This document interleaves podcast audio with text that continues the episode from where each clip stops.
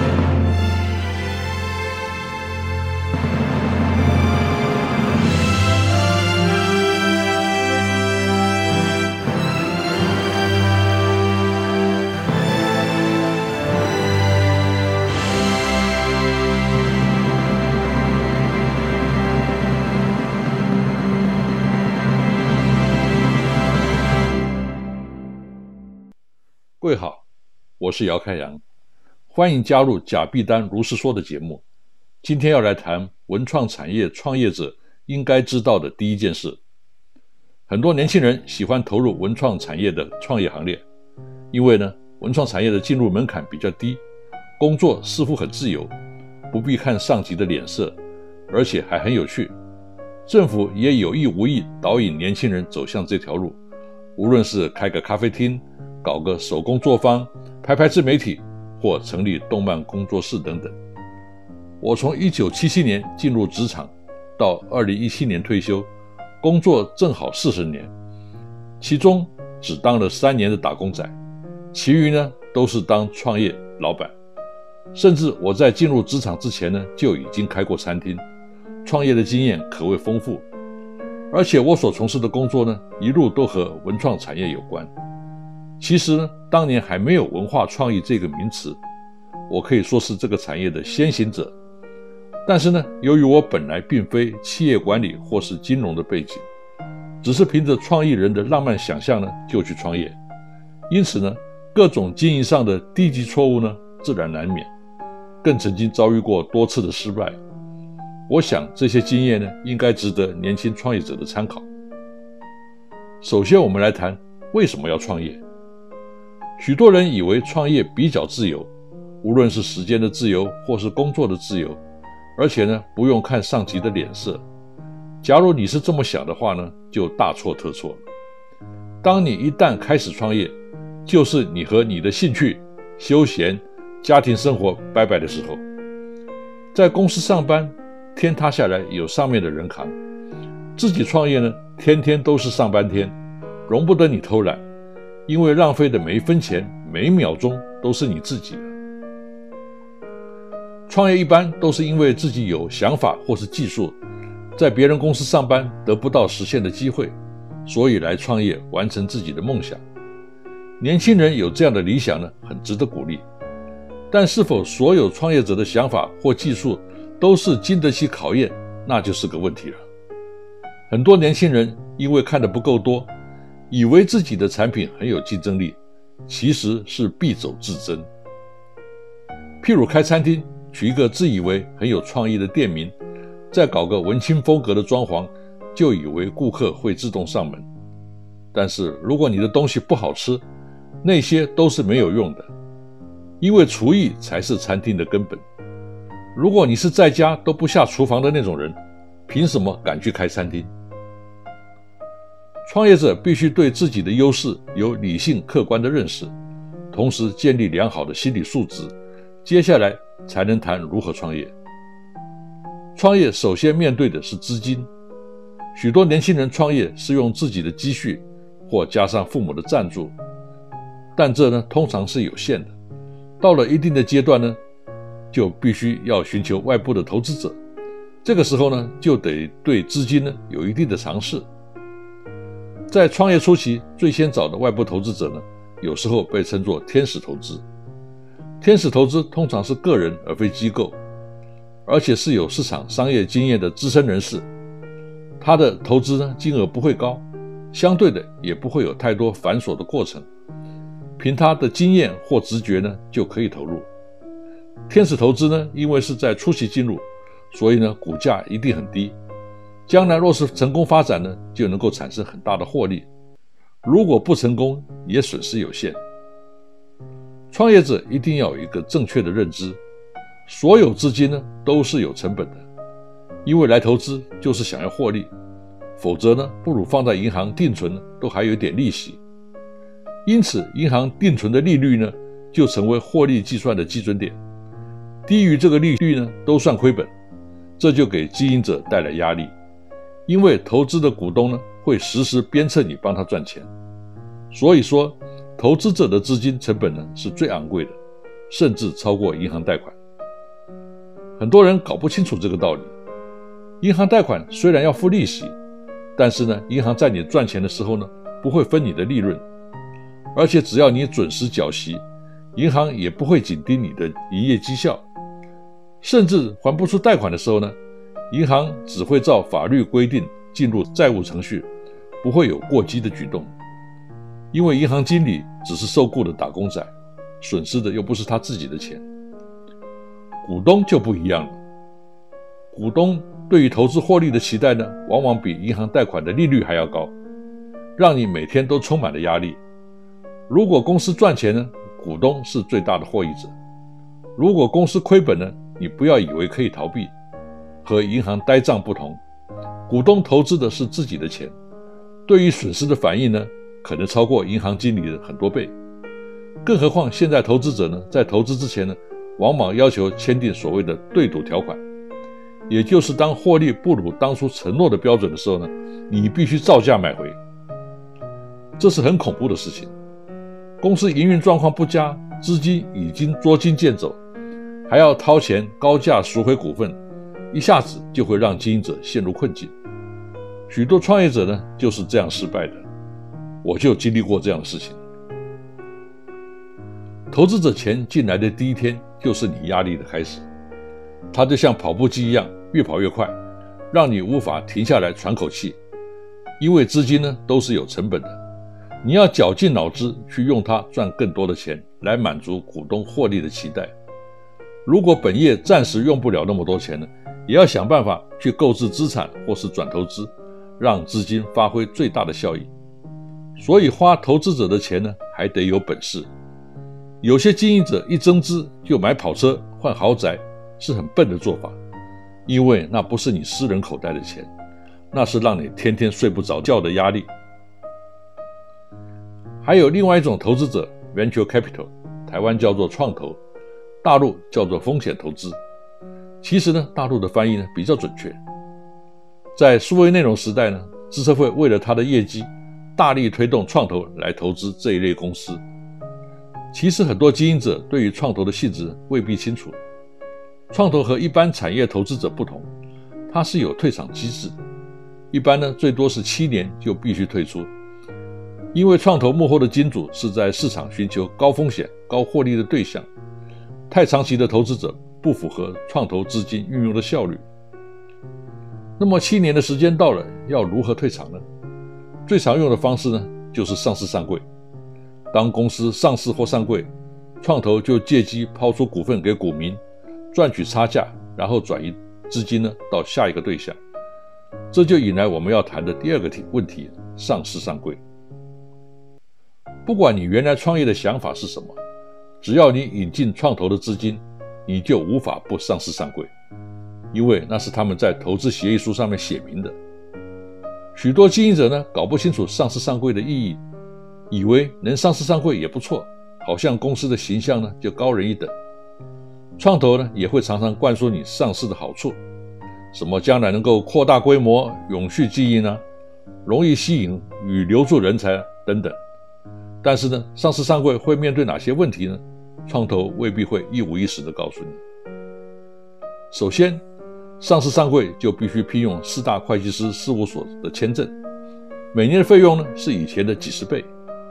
然后呢，会计流程会变得十分复杂，财会部门的人力会大幅增加。公司主管要花更多的时间应付繁琐的报账规定。每到年度查核呢，如同大军作战。这些不但看不到产值，还会影响原来的生产力。如果公司原来的会计流程不是很符合规范，那么这个成本呢还会倍增。有没有上市上柜呢？最主要的差别是没有上市的公司股票不能够在公开市场交易。公开市场的好处是买卖的对象是股民大众，吸收资金或是脱手呢都比较容易。在进入上市上柜之前呢，有一个重要的步骤，就是公开发行。一旦公开发行呢，就会比照呢上市公司受到金管会的监督和限制，这对自由惯了的文创产业经营者呢，恐怕会十分的不习惯。甚至动辄得咎，譬如关系企业交易或内线交易，一不小心呢，就会去吃牢饭。也就是说，因为上市上柜公司的资金呢是来自于股民大众，所以必须受到更严格的监督，以防止弊端。但非上市公司的投资者呢，则是个人的行为，风险需要自负，两者之间呢有极大的差别。这是许多走上这条路的经营者呢。当初始料未及的，譬如公开发行呢，就必须透明化，包括财务、业务和人事呢，都必须如实刊载，并且上网公告。结果呢，是机密被没有公开发行的对手看光光，很容易被找到弱点。更有趣的是，由于文创产业呢，有许多人是很爱面子的，他原来在外面吹嘘的高学历呢，在公开发行之后呢，马上见光死。形象顿时跌落到谷底，这就让许多公司经历公开发行、准备上市上柜之后呢，又撤销，一来一回损失许多金钱和时间，这些都是平白的损耗，而且因为经营者注意力都被导引到上市上柜，耽误了业务的发展，这是莫大的机会成本。有些公司呢，甚至还因此破产而消失。就算走到上市上柜那一天。能够开香槟庆祝退场的也不是你，而是已经获利了结的创投。因为原始经营团队呢，通常都要被锁股一段时间，不能买卖，所以上市行情呢，你是享受不到的。而且创投为了在退场的时候卖到最好的价格，还会制造许多利多消息，譬如业绩或是未来，而这些支票呢，都要被锁股的经营团队呢去兑现。如果这个利多被吹嘘的过头，难以实现，经营团队就要面对愤怒的股民，因为他们当初投资是在高点买进，以后的股东大会场面呢就会很难看了。上市上柜之后，你会发现呢，离你与本来创业的初衷呢越来越远，每天面对的都是金钱游戏，手中有股票，心中无股价，讲得容易，却很难做到。如果幸运呢？你成为股市大腕，如果不幸遇上股市大鳄，就一切一场空了。这当中有一个最根本的问题值得提出来探讨的，那就是为什么要上市上柜？如果不是有极大的利益，值得付出这么大的代价吗？上市上柜的目的是因为容易吸收大众资金，可是你有没有想过，你真的需要那些资金吗？如果你是以人为主的设计公司，或是以接专案为主的业务形态，资金的周转需求很少，投资者的资金会因为没有用途而闲置，就无法达成投资者的预期回报，这一定会出问题的。其次，如果你因为拥有特殊技术或受欢迎的产品而获利颇丰，自己关起门来赚就好了，又何必为了不需要的资金让别人来投资，分享你的利润呢？所以有许多高获利的公司永远不上市，就是这个道理。需要上市上柜的，唯有资本密集的产业需求，譬如扩充产能、买设备建厂，或是经营场地、土地开发，需要大笔的资金，才需要公众的投资。上市上柜必须是因为对资金有真正的需求，而不是满足虚荣的成就感。但是许多文创相关产业的公司经营者呢？对于为什么要吸收投资呢，并没有清楚的概念，甚至有些公司已经有一个财务的大黑洞，吸收资金是为了去弥补那个洞。可是我们要知道，没有一个投资者愿意拿自己的钱去填别人的坑，所有的投资者都只会把钱投入在一个预期获利的商业模式上。在这种情况下呢，经营者就可能会做出假的商业计划，甚至假的财报来蒙骗投资者。最后，投资的钱并未进入商业计划使用，而是优先拿去填补黑洞。这种不健康的投资结果必然是无力回天。国发基金投资的标的呢，就真的发生过这种案例，是我亲眼目睹的。与资金有关的另外一个问题呢，是公司的形态和资本额的计算。公司有份有限公司和股份有限公司，两者最大的差别呢，是股份有限公司呢有印股票，而有限公司没有。此外呢，有限公司是合伙开公司的概念，每个股东的权利是平等的，决策要过半数。通常没有董事会，但是股份有限公司呢是根据股票的持有数来投票，而且呢一定有董事会。许多文创公司规模很小，多属于有限公司甚至是商号的形态。但若是想要走上市上柜的路呢，则必须是股份有限公司。到底是有限公司好还是股份有限公司好？我个人认为呢，如果你不想扩大经营呢，就不必去碰。股份有限公司那种麻烦，有限公司只要股东同心，其利断金，比较符合文创产业的个性；而股份有限公司呢，投资者成分复杂，心怀各异，和文创产业的经营者呢，恐怕很难相处。其实，对于真正有牛肉的公司呢，纯粹拿钱来投资的股东呢，是最没有价值的。理想的投资者是所谓的策略性投资伙伴。也就是不仅仅是资金的投入，还有业务或是技术的互补性，要不就是知名的企业或是形象良好的个人，能够带来资金之外的好处。所以募资的时候呢，不要见钱眼开，以为拿到篮子里的就是菜。不良的投资人呢，有时候对公司呢会产生毁灭性的影响，这是我实际见过的经验。接下来谈到资本额。以前政府对于登记公司呢有最低资本额的限制，现在已经取消了，所以理论上呢一块钱也可以登记为资本额，但实物上呢太低的资本额呢会产生营运上的一些问题。有些新创公司呢为了省钱，把资本额设得很低，以为这不过是形式，但由于资本额呢代表有限公司所能够负的有限责任额度，如果太低了，没有人敢把业务交给你做。因为你能够承担的责任呢，实在是太低了。如果一元资本额的公司去承包一亿元的工程，跑路了也只需要赔有限责任的一元，请问有哪个单位敢发包给你？我看过许多公司呢，发展到很大的规模，资本额却仍然很低。这种头重脚轻会在财税方面呢产生很多问题，向银行贷款呢也会因为资本额太低而无法贷到。所以，创业者呢，对于资本额的设定呢，仍然得多想想未来的发展，这绝对不是形式。过去常有登记资本额却没有实质资金到位的状况，因为呢，资本额因为资本呢，可能只是为了应付验资而临时借来的，验完马上就提领归还。我相信有些文创公司可能就有这种状况，但是请注意，如果是有限公司呢，这是违法的。至于股份有限公司，可以先登记总资本额，再来分批增资。不过这个和上述呢是不同的状况。这边需要解释有限责任的概念，这对年轻创业者呢十分的重要。可是呢，大部分的人都搞不清楚。公司不等于个人，公司有多少资本额呢，就承担多少的责任。股东只是投资人，资本额赔完了就没有责任了。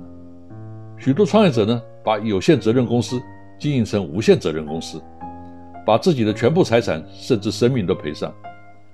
不了解现代商业观念，却要来经营企业，就会造成这种悲剧性的后果。